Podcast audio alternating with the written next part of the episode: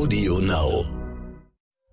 Die Stunde Null, der Wirtschaftspodcast von Kapital und NTV zu den wichtigsten Themen der Woche.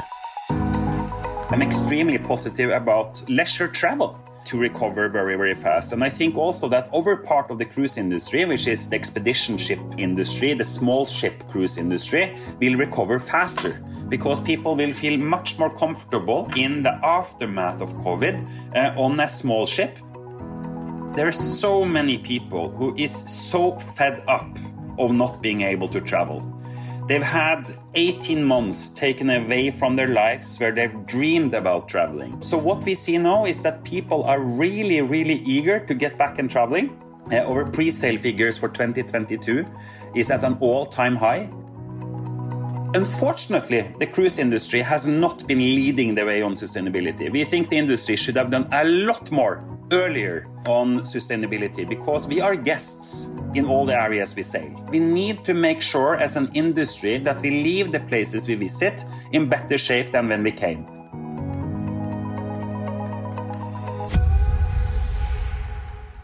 Herzlich willkommen zu einer neuen Folge von Die Stunde Null. Mein Name ist Horst von Butler. Schön, dass Sie wieder zuhören. Wir starten heute mit einem leicht veränderten Konzept. Seit der Sommerpause gibt es uns ja nur noch einmal die Woche. Dafür bekommen Sie am Freitag mehr. Wir schauen etwas mehr zurück auf die Woche. Sie bekommen weiterhin ein spannendes und hochkarätiges Gespräch und natürlich das Börsenupdate mit Katja Dofel. Und ich habe jetzt in der Regel einen Gast hier, einen Sparringspartner, mit dem ich die Themen der Woche durchgehe. Und das ist diese Woche und ich freue mich, dass er bei dieser Premiere dabei ist. Michael Bröcker, der Chefredakteur von The Pioneer, dem Medienunternehmen, hinter dem unter anderem der Newsletter und Podcast Steingarts Morning Briefing steckt. Und Michael ist selbst Autor und Herausgeber des Hauptstadtbriefings. Davor war er viele Jahre Chefredakteur der Rheinischen Post. Man kann sagen, nach Helge Braun ist quasi keiner näher dran am Kanzleramt. Herzlich willkommen, Michael. Schönen guten Morgen, Horst. Darf man dich eigentlich schon ein äh, Fossil oder Urgestein nennen oder ist das eine Beleidigung? Bitte nicht, auf gar keinen Fall. Ich fühle mich gerade eher wieder wie ein Jungbrunnen. Nach vielen Jahren der Chefredaktion bin ich ja jetzt gerade erst wieder Korrespondent in Berlin und irgendwie beginnt gerade alles neu und ja bald ja auch eine neue Regierung. Das war die Woche. Wir kommen schon auf das Thema der Woche, Afghanistan. Das Entsetzen ist ja immer noch groß. Die Bilder und die Geschichten sind wirklich herzzerreißend und äh, trotzdem ist bei dem Thema auch immer, genau wie übrigens bei der Flut, äh, sogleich auch irgendwie gefühlt Wahlkampf. Wie hast du denn diese Woche wahrgenommen? Was war für dich so der herausstechendste Aspekt? Ja, ich finde, es gibt außenpolitisch und innenpolitisch ne, zwei Erkenntnisse. Außenpolitisch ist schon erstaunlich, dass dieser ehrliche Makler Deutschland, dieser verlässliche, seriöse Partner einen unglaublichen Schaden in der Welt angerichtet hat, weil jedes weitere Land, das irgendwann mal auf unsere Hilfe angewiesen sein wird, wird sich an das erinnern, was da in Afghanistan von uns auch hinterlassen wurde. Ein wirkliches Desaster. Aber ich glaube, die Superlative haben wir ja alle schon gehört. Naja, und da irgendwie alle äh, in ihren jeweiligen Ressorts und in ihren Ressorteitelkeiten Fehler gemacht haben, glaube glaube ich, dass es im Wahlkampf der Politik vor allem natürlich schadet, dieser Bundesregierung, auch einer großen Koalition als Bündnis, aber keiner Partei im Speziellen. Ja, also sicher ist ja derzeit nur eines, finde ich, dass also Deutschland bekommt äh, einen Platz im Familiengrab der NATO auf diesem ewigen Friedhof der Großmächte. Ich würde dir zustimmen, wir sind mitverantwortlich für eine der größten strategischen Fehleinschätzungen der jüngsten Geschichte. Denn selbst wenn der Abzug richtig war, waren ja Tempo und Form, also ganz ohne Backstop oder so, oder Meilensteine irgendwie falsch. Und deswegen ist jetzt in 20 Jahren zerronnen, was in 20 Jahren aufgebaut wurde. Das setzt auch so einen tragischen Schlusspunkt, finde ich, so ein bisschen unter diese forcierte Strategie des Nation Buildings so seit 2001, oder?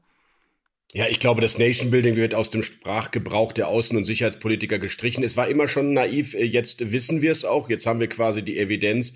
Aber ich finde eben auch erstaunlich, dass alles das, was wir in der Außenpolitik seit Jahren diskutieren, mehr Autonomie, mehr Souveränität, mehr Selbstbewusstsein, tatsächlich alles nur Lippenbekenntnisse sind. Wir sind nicht in der Lage, auf der internationalen Bühne in irgendeiner Weise ähm, eine relevante Rolle zu spielen. Es ist schon bitter eigentlich, wie wir den Amerikanern hinterhergelaufen sind, dann zu wenig nicht wussten, dann auch noch selbst falsch entschieden haben und unsere Dienste, man muss ja wirklich sagen, wofür haben wir die eigentlich, wenn die amerikanische Zeitungsartikel abschreiben und, äh, und trotzdem nichts wissen.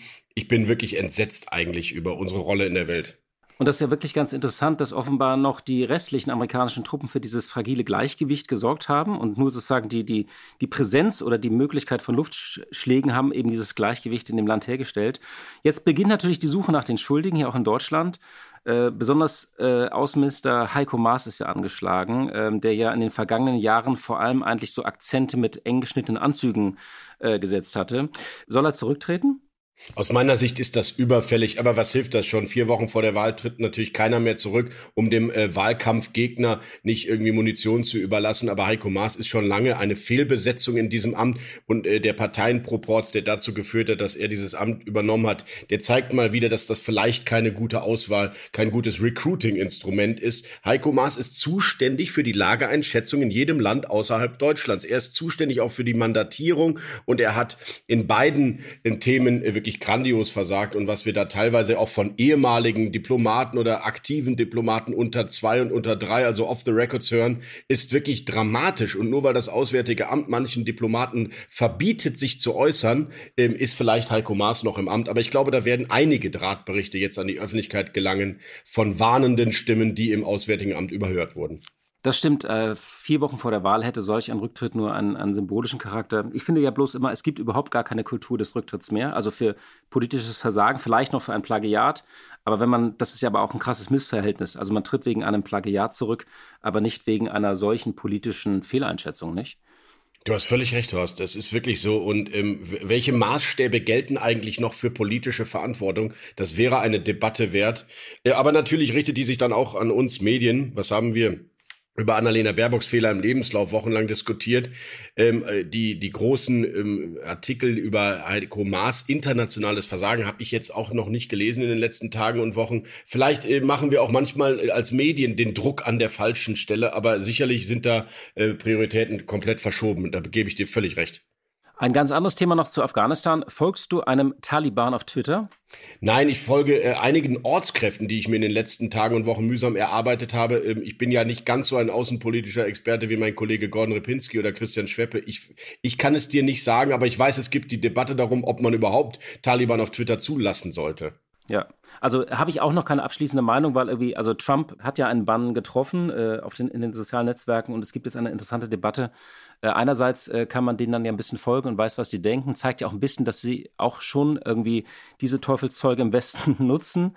Aber ich finde, Horst, ne, ein Vergleich zu Trump ist schon schwierig, weil. Nein, ich will die nicht vergleichen. Ich will die nicht vergleichen. Aber das ist ein krasses Missverhältnis, oder? Absolut. Ich meine, absolut. Ich bin, wir, wir müssen ganz schön viele Meinungen aushalten bei Twitter. Das tun wir auch jeden Tag und manchmal ist es schmerzhafter und manchmal nicht. Und ich glaube sogar dieser Sprecher der Taliban, der neulich diese Pressekonferenz gehalten hat, es ist wahrscheinlich auch für unsere Einschätzung, auch unsere journalistische Einschätzung ganz wichtig zu hören, was er sagt, wie er denkt, was deren strategische Ideen sind. Und trotzdem ähm, muss natürlich jedes Medium verhindern, dass ähm, Fake News zum Beispiel verbreitet werden. Insofern ist eine schwierige Abwägung, muss ich auch zugeben. Das hat wehgetan. Wir müssen auch noch mal kurz über Armin Laschet sprechen, jetzt wo ich dich äh, hier habe. Äh, in den sozialen Netzwerken hat er ja Annalena Baerbock wieder abgelöst. Keiner bekommt im Moment mehr auf die Mütze und mehr Spott. Seien es irgendwelche Fotos oder äh, sei es dieser Laschomat. Nun ist die Union diese Woche in den Umfragen wieder in Schlagweite bei 22 bis 24 äh, Prozent. Äh, wie schaust du darauf? Ist das wieder nur sozusagen so, so ein Hype? Äh, bei diesen Wellen kann da noch viel passieren oder ist die CDU eigentlich nicht mehr zu retten und muss jetzt wirklich ums Kanzleramt doch noch fürchten?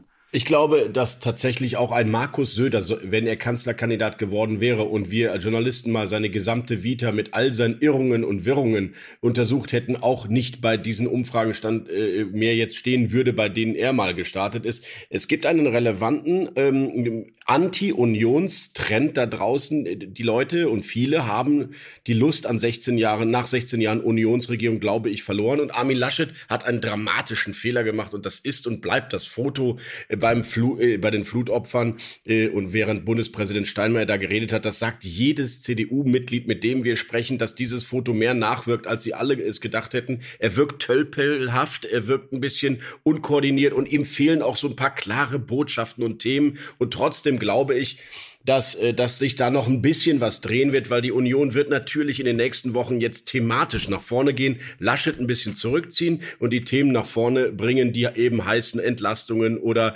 Warnung vor einer wie auch immer gearteten ökologisch linken Republik. Das wird im bürgerlichen Lager natürlich noch mal ziehen. Da werden vielleicht die ein oder anderen FDP-Stimmen wieder zurück zur Union gehen, wenn es am Ende auf diese Richtungsentscheidung geht. Insofern ist das Kopf an Kopf Rennen mit der SPD am Ende vielleicht sogar hilfreich für die Union. Aber das ist natürlich auch ähm, der Spin, der aus dem Adenauerhaus jetzt kommt.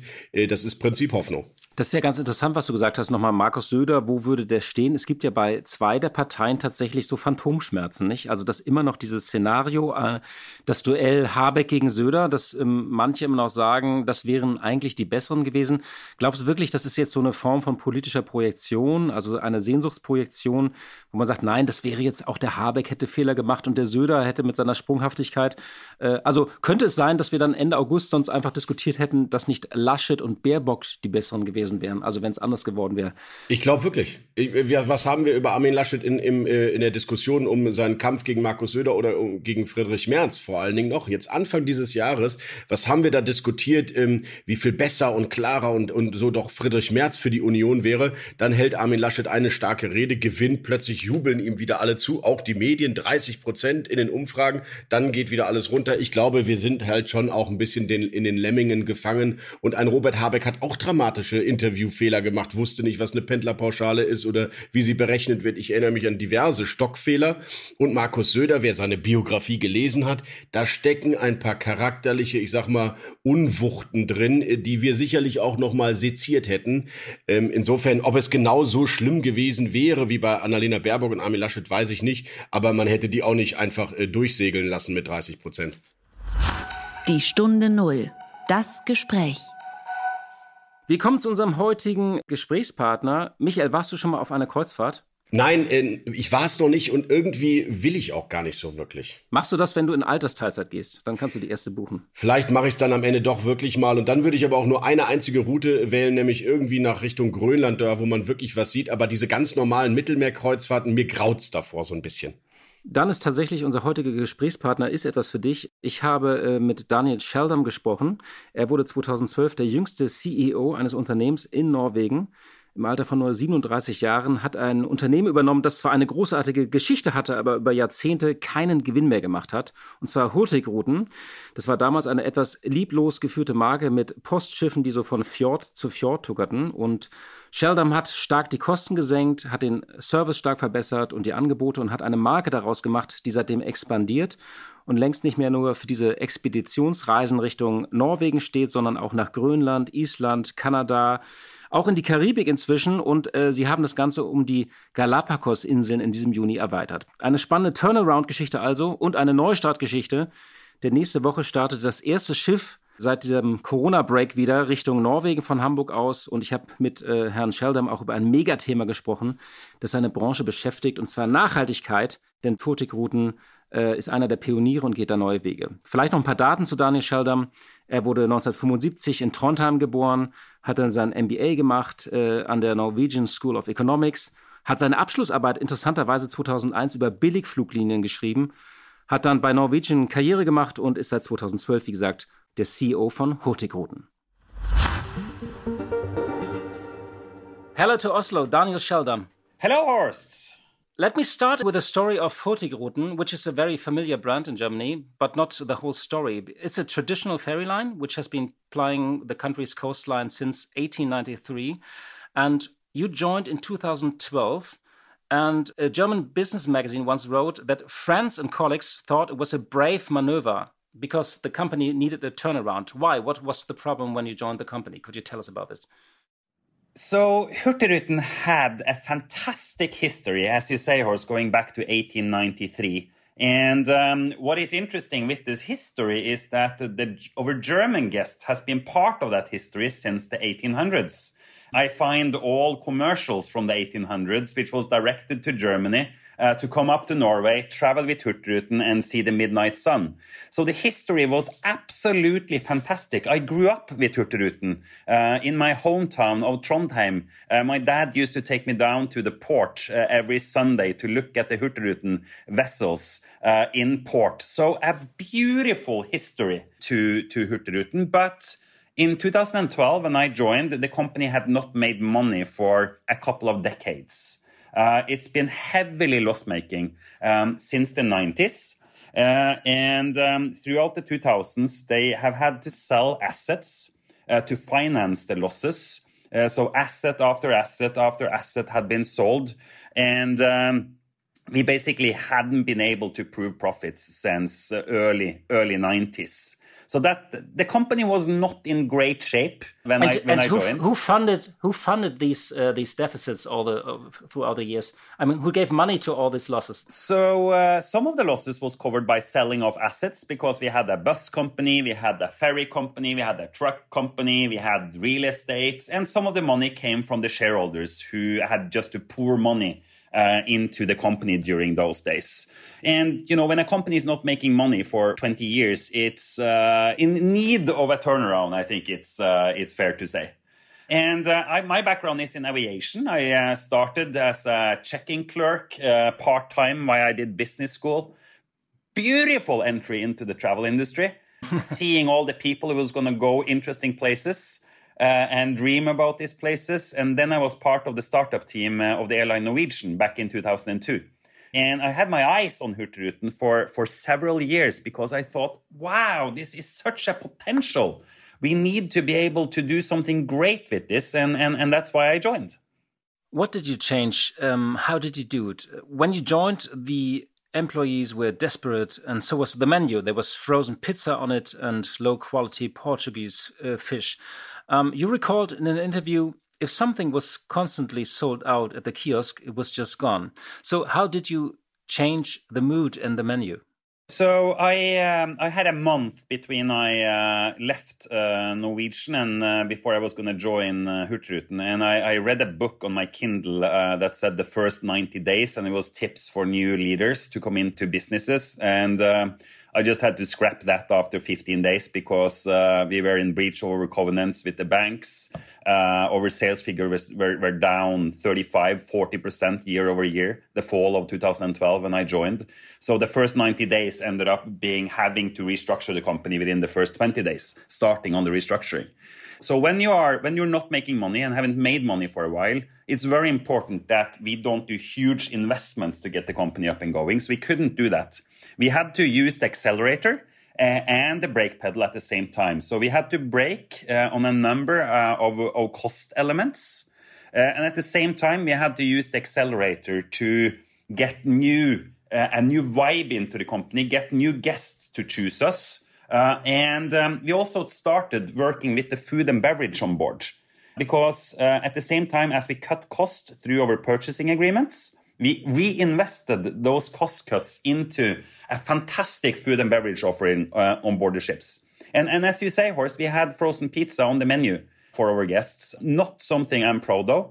Uh, we threw that away, replaced it with food from the coasts, entered agreement with uh, 50 very, very good uh, local food providers on the Norwegian coast um, that came up to our ships, uh, delivered the fresh produce. So instead of frozen fish from Portugal, it's fresh fish from Norway. And, and that was uh, the way we started reinventing the company, reinventing the product, making it much, much better and boosting uh, morale around delivering a fantastic product to, to our guests.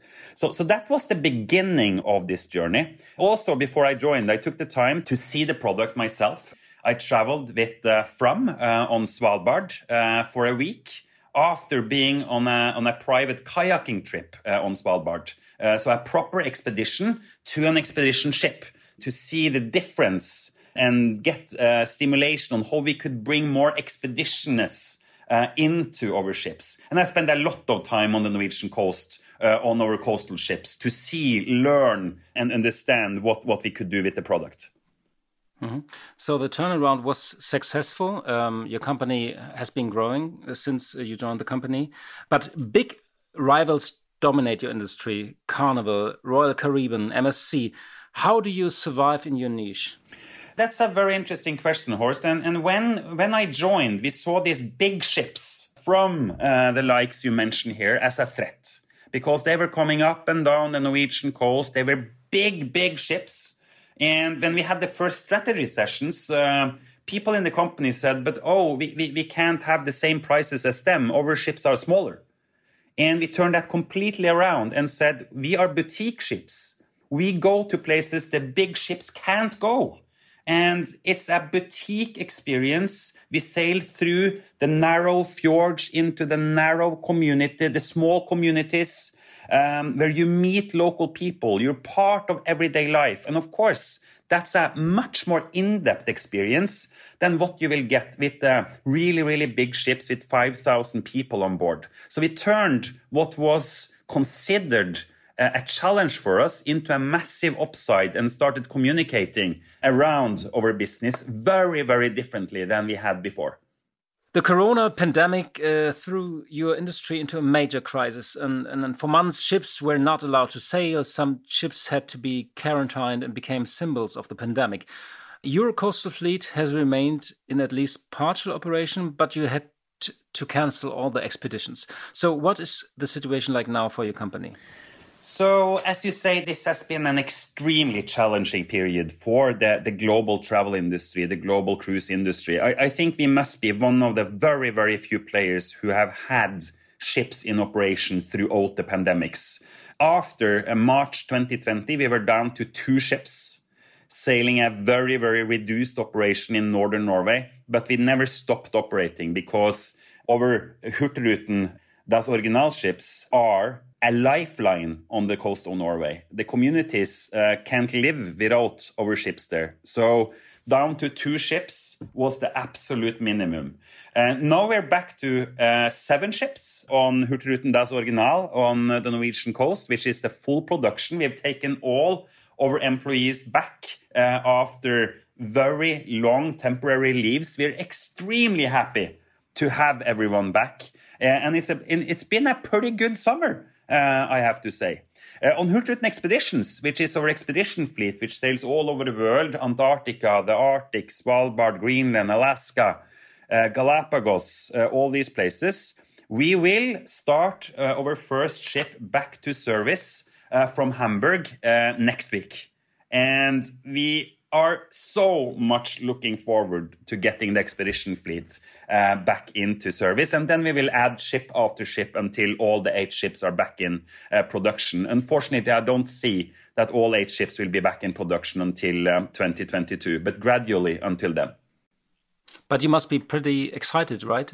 The big restart next week. Oh, you bet we are excited about getting the ships on the water. And throughout this pandemics, we've all, it, it's been extremely challenging not to see our guests, to see our crew on board the ships, to see uh, the beautiful products that we deliver, to have our best people laid off uh, at home, don't knowing when they're coming back. So, so I think for everyone in the entire group, including myself, it's really, really nice to see the ships back on the water. And uh, how do your customers book actually, and where all the tickets sold out, and, and how are the figures for next year? So, in the beginning of, of, the pandemics, it was all about trying to take best care of the guests we had on board the ships, uh, getting them back home, and taking care of all the bookings we had to cancel. And what I'm seeing now is that there are so many people who is so fed up of not being able to travel They've had 18 months taken away from their lives where they've dreamed about traveling, where they've been, been at home, uh, some isolated, in a lockdown, wanting to go out. So, so what we see now is that people are really, really eager to get back and traveling. Uh, our pre-sale figures for 2022 is at an all-time high we got a lot of bookings for, for 2022 compared to the same period before COVID. So that tells us our guests are super eager to get back. Um, the Delta virus, uh, I have to be uh, honest and say that that's put a little bit of a damper on the mood for 2021. But we don't see that affecting 2022 and, and beyond. People really want to get back and traveling again. What are the requirements to go on board? Do you accept only passengers who have been vaccinated, who have been tested, or who have fully recovered? Do you create a bubble on board?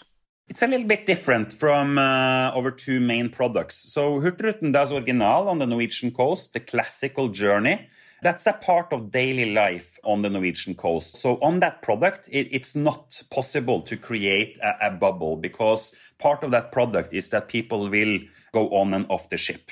So there we're part of the uh, regulations uh, for Norway. We're very happy to see Germans coming back to Norway again now because with the vaccine certificate and, and Germany being a green country for Norway, everyone can travel to Norway from Germany. We've, of course, equipped our ships with the testing equipment uh, and have very, very strict procedures for the meter distancing, the way people eat, the way they interact with the crew, the way we do excursions. It's quite changed since before the pandemics, but now we have uh, months of operation behind us with the new system, and we're seeing it working, and our guests really like it. Uh, on the expedition ships, which is a proper cruise, there we demand uh, that all crew and all guests are fully vaccinated to be able to work on board and be a guest uh, on board uh, the ship. And uh, that, of course, uh, in addition to having testing equipment and demanding certain testing before you embark on the voyage. So, and all this is made for our guests to feel 100% comfortable during the journey. But what we also see amongst our core group groups. Um, we cater mainly for, for guests, which is empty nesters, have time, uh, have an economy that make them afford uh, to take two weeks to Antarctica or the coastal Norway. So it's, it's mainly 45, 50 plus. We see that in all our main markets, Germany, UK, US, they are vaccinated, fully vaccinated. So a vaccination policy is not something we get negative feedback from our guests on. The cruise industry was booming before Corona, and new ships actually were being ordered all the time, and they often take years to build. And and uh, the big companies, uh, uh when they build big ships, they cost up to two billion euros. Actually, what do you expect? Will the industry fully recover, or, or how long does it take uh, until it fully recovers? I am very, very positive about uh, the cruise industry and the recovery. In general, I'm extremely positive about leisure travel to recover very, very fast. And I think also that over part of the cruise industry, which is the expedition ship industry, the small ship cruise industry, will recover faster because people will feel much more comfortable in the aftermath of COVID uh, on a small ship than a very, very big ship with thousands and thousands of people. Uh, but I also think that the big ships will come back. Also, what we see a trend is that people have been saving up quite a lot during this period because people haven't had the opportunity to go to restaurants, to travel, to go to shows, theaters. Uh, so they've been saving up. It's a lot of, of savings in our customer demographics. And it's a lot of pent up desire to go traveling. And the minute people feel comfortable uh, traveling, which we're seeing them being now, being fully vaccinated, we will start to see more people travel. And as I mentioned, they've been dreaming. So you don't necessarily take just a trip. The first trip you're taking and the second one and the third one, I think people want to be a bit special. And that's why we're very positive about our part of the industry because none of our trips is, is just a vacation. It's more than that. It's something people anticipate and look forward to for a very, very long time. I'm more skeptical towards the, the, the business travel. I think that's going to be a rough ride for years because we have new habits. Uh, I will never go on a day meeting uh, to London with people I know well, or to Berlin or to Hamburg with people I know well. I will do that on Teams uh, and Zoom and all these other uh, ways of um, communicating. I won't stop traveling, but I will travel less as a businessman. But that time I can spend in the business and make much better use of.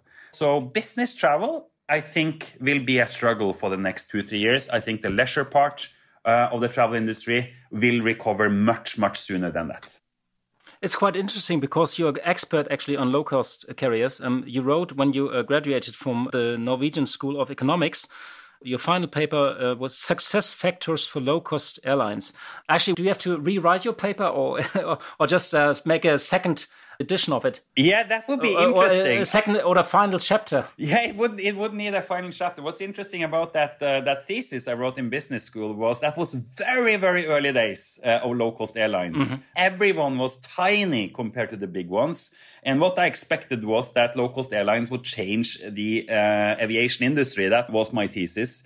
Um, I think what's going to happen now is very positive for leisure because the big airlines they need to change their business cabins and have more leisure guests in them, which means it's going to be cheaper. They can't live on business people paying for these huge business class cabins anymore. You have to get more leisure guests in there. That is great for us because that's going to stimulate demand for going to interesting places like to our ships. So traveling in comfort for a leisure guest will be cheaper as the airlines need to fill these large business cabins, which I think is great for leisure travel.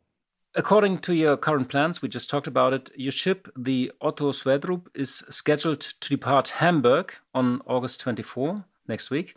And um, for the first time after the corona break, for a 15 day Norway expedition. The ship has a hybrid propulsion to reduce its ecological footprint. So, uh, how do new technologies and fuels change your industry? So, you're exactly right. We will depart Hamburg next week with our recently refurbished Otto Sverdrup. It's a hybrid ship with battery packs and enables us to lower emissions significantly. We also were the first in the cruise industry to build uh, cruise ships with batteries, uh, which we call hybrid ships. Uh, Roald Amundsen, Fridtjof Nansen were the first two who were built, reducing emissions significantly. And unfortunately, the cruise industry has not been leading the way on sustainability. We think the industry should have done a lot more earlier on sustainability because we are guests in all the areas we sail. We visit local communities. We are the visitor in this area. We need to make sure as an industry that we leave the places we visit in better shape than when we came. And that's, that's a reassurance we want to send to our guests as well, because one of the things that comes out of COVID is that people have been seeing blue skies. People have been seeing blue water, clean water. People has been, who's been living in big cities could suddenly be out without smog and exhaust fumes. So this is a catalyst towards change. I don't think people will go back to traveling with a cruise company who uses heavy fuel oil, who spews out emissions into beautiful fjords. I don't I just don't think guests will want that anymore. So for us, this is serious business in investing a lot of money in new technology. We're refurbishing our ships on uh, the Norwegian coast too, uh, spending 100 to 150 million euros on retrofitting them with batteries. And we want to push the entire industry into zero emissions. That's our target. That's what mm-hmm. we want to do because this is the way forward for the cruise industry. We need to take emissions seriously. We need to take our impact on the societies and nature we visit very, very seriously as an industry. The guests will demand it. And I can be so clear to say that the cruise companies who don't take this seriously, they will go out of business eventually. And uh, do you have uh, certain goals, a certain year when you will achieve uh, climate neutrality? What we're doing now is, is looking very closely at technology. So the hybrid ships with batteries is a first step. Uh, we also have equipped our ships with shore power so that we can um, uh, lay in the harbors uh, without any emissions, uh, which is a very, very uh, basic thing to do, uh, I think. Should go without question, but it's there, it's deployed. The batteries are there. We don't use heavy fuel oil. We haven't used it for more than a decade. You know, that's the syrupy, thick floating, very mm-hmm. emitting kind of fuel. So when companies are talking about removing that, we quit using heavy fuel oil in 2008. But what's the next? What's the next thing? Is it hydrogen? Is it ammoniac? what's the real big thing? We, we are looking at what is going to bring. Maybe reduce. You have to reduce uh, garbage on board. Maybe. Oh yes, we do. We do have to. We were, we're actually the first company also to to ban single-use plastic on board our ships. We notice every day in areas that we sail that plastic is a huge threat to our oceans and animals uh, in the oceans. So we're leading by example. But the, the, shipping industry in general will need to find ways to lead us to zero emissions. I think our first zero emission cruise ship is there before 2030. Pretty confident uh, that's there. And then we need to roll that out to replace um, all the propulsion systems of, of the ship because it won't be acceptable with emissions from cruise ships in the future. That's just what we're going to relate to. Do you have actually time to test your own destinations and journeys? And do you go on board for just once a week just to check your service and to test your service? I love being on board over ships. Uh, I try to be on board as often as possible. And uh, what I like to do when I'm on board, uh, our expedition ships in particular, is to work on board. So I sign up for the expedition team where I can meet guests, talk to them. I have the necessary certificates uh, to do it and to be an Antarctica guide. And uh, I can uh, drive over tender boats. So that's the best way of experiencing our product is to be out and, and seeing it uh, myself and not the least interacting with our guests, hearing their stories. We have fantastic guests on board, uh, which I love talking to. So this, I have to say, is the best part of the job to be out on our vessels. One question about your career, one final question about your career. When you joined uh, in 2012 Hurtigruten, you were uh, the youngest leader of a listed Norwegian company. And what is your advice for people who are in the same situation? They join a company, they're very young, maybe they're CEO or on the board. What is your key advice to them? It's to love your job have enthusiasm, work hard.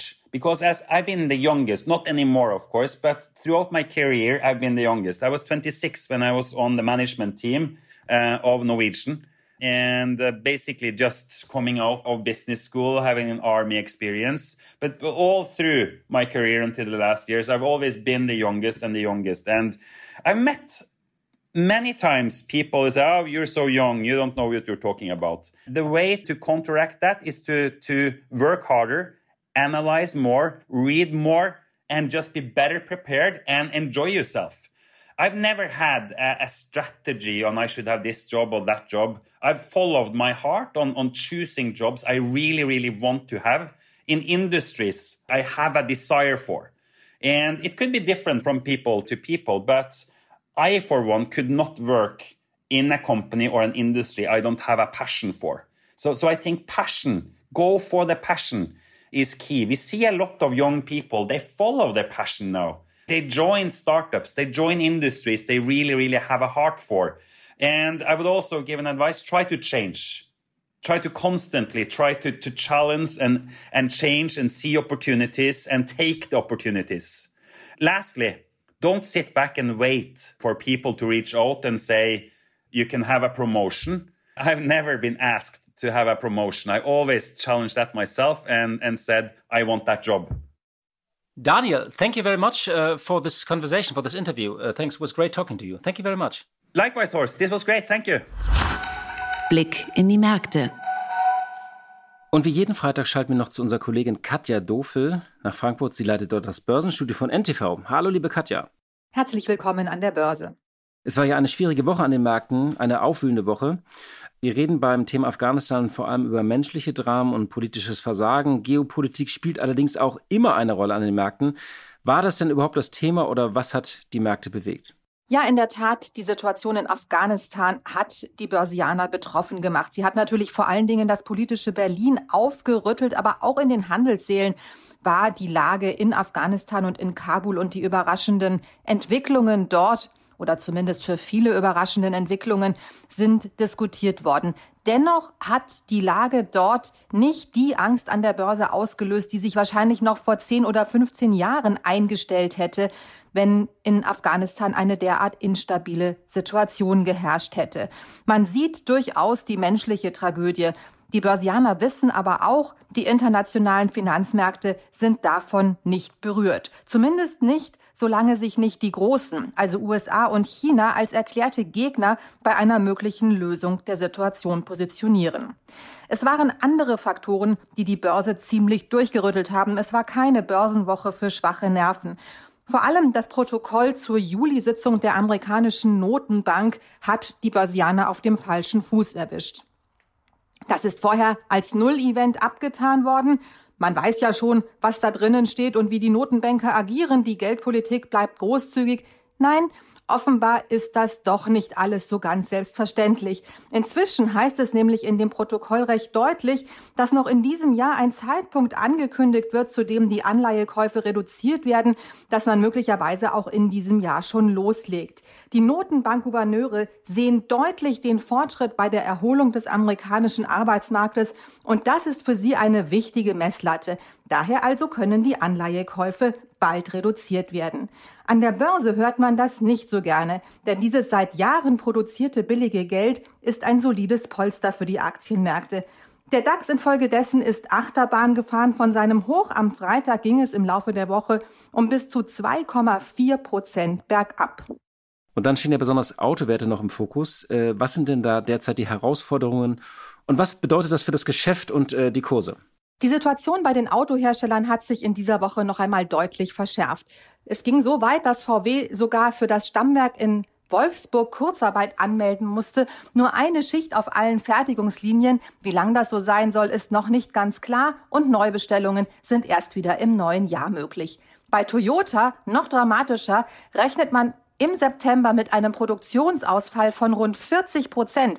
Das sind bei den rund 900.000 Fahrzeugen, die Toyota jeden Monat herstellt, rund 360.000 bis 400.000 Autos weniger. Und das hat die Branche mal so richtig aufgerüttelt.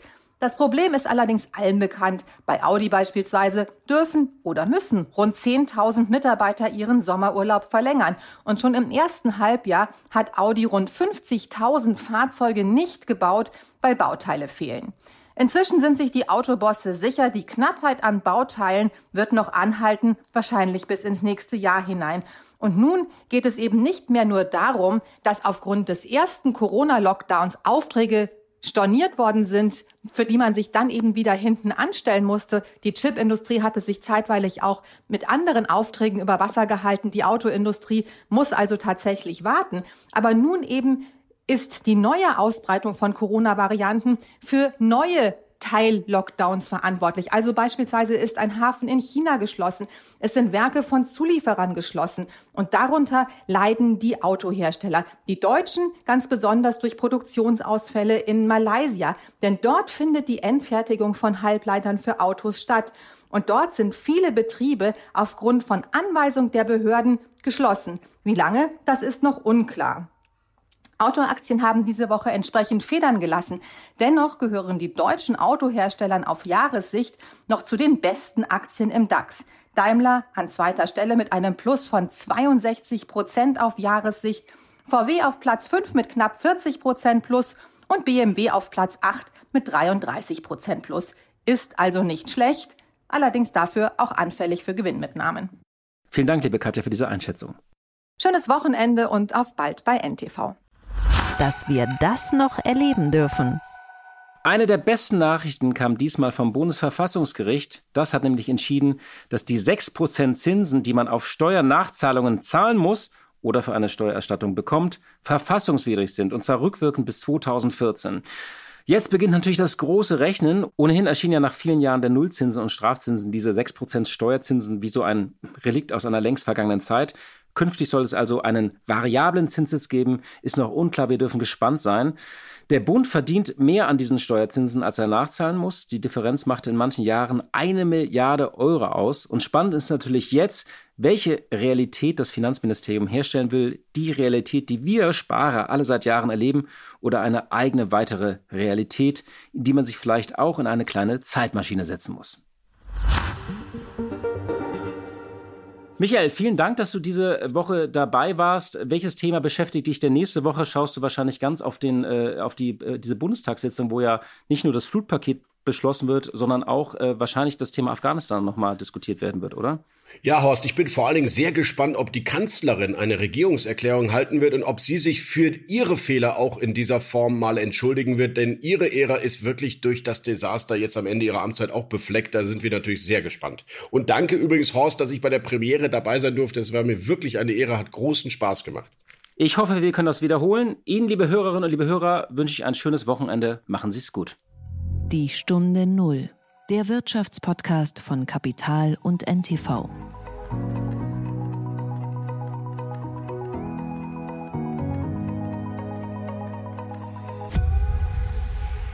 Dieser Podcast ist jetzt vorbei, aber wir hätten noch einen anderen Podcast-Tipp.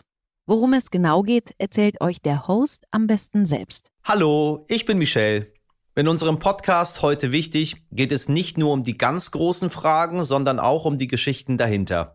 Es geht um Hintergrundwissen und wirkliche Erkenntnisse. Dazu spreche ich mit handverlesenen Journalistinnen, mit Spitzenpolitikerinnen und auch mal mit meinem Opa. Wir wollen, dass ihr fundiert und informiert in den Tag startet. Hört doch mal rein, heute wichtig, auf Audio Now und überall, wo es Podcasts gibt. Audio Now.